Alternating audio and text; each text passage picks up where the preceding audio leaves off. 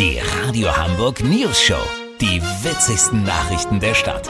Mit Olli Hansen, Jessica Burmeister und Peter von Rumpold. Äh, guten Tag. Bist du schon geimpft? Das ist wohl die meistgestellte Frage zur Zeit. Mittlerweile beantworten sehr viele sie mit Ja. Bei den noch nicht Immunisierten kommt allerdings langsam Frust auf. Immer mehr Arztpraxen berichten von aggressiven Drängelpatienten, die bisweilen sogar mit kriminellen Methoden versuchen, an den begehrten Stoff zu kommen. Olli Hansen, du bist in einer Hausarztpraxis. Sind die Erfahrungen da ähnlich? Absolut, Peter. Ich bin bei Dr. Gisela Dossmann in Eidelstedt. Ans Telefon geht hier keiner mehr. Bitte? Ja, wollte ich gerade erzählen.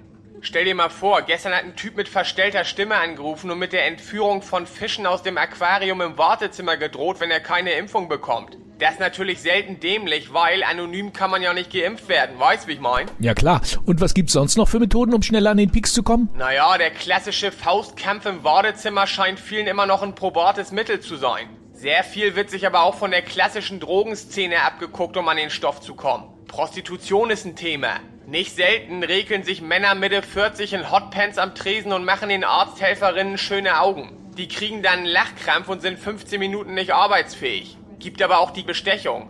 Wer war das eben? Bitte? Echt? Peter, gerade hat der Besitzer des Meerefrüchtestands auf dem Wochenmarkt Frau Dr. Dossmann ein 20 Pfund Kabeljau auf die Behandlungsliege geklatscht. Und jetzt stinkt die ganze Praxis wie ein Fischkutter.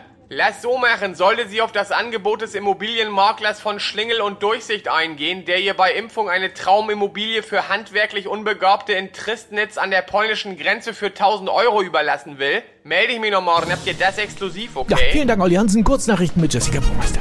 Drogenhandel, Koks-Großdealer in Bad Oeynhausen festgenommen. Dass von hier aus internationale Drogengeschäfte im Millionenbereich abgewickelt wurden, macht uns stolz, sagte der Bürgermeister. Sie hätten ja sonst nichts außer dieser öden Thermalquelle. Skandal! Grünen-Kanzlerkandidatin Annalena Baerbock soll mehrere großformatige Nacktfotos von Robert Habeck bei der Bundestagsverwaltung nicht angegeben Das haben. Wetter. Das Wetter wurde Ihnen präsentiert von Vier-Tage-Woche. Der Arbeitnehmer gute Laune Garant. Das war's von uns. Wir hören uns morgen wieder. Bleiben Sie doof. Wir sind es schon.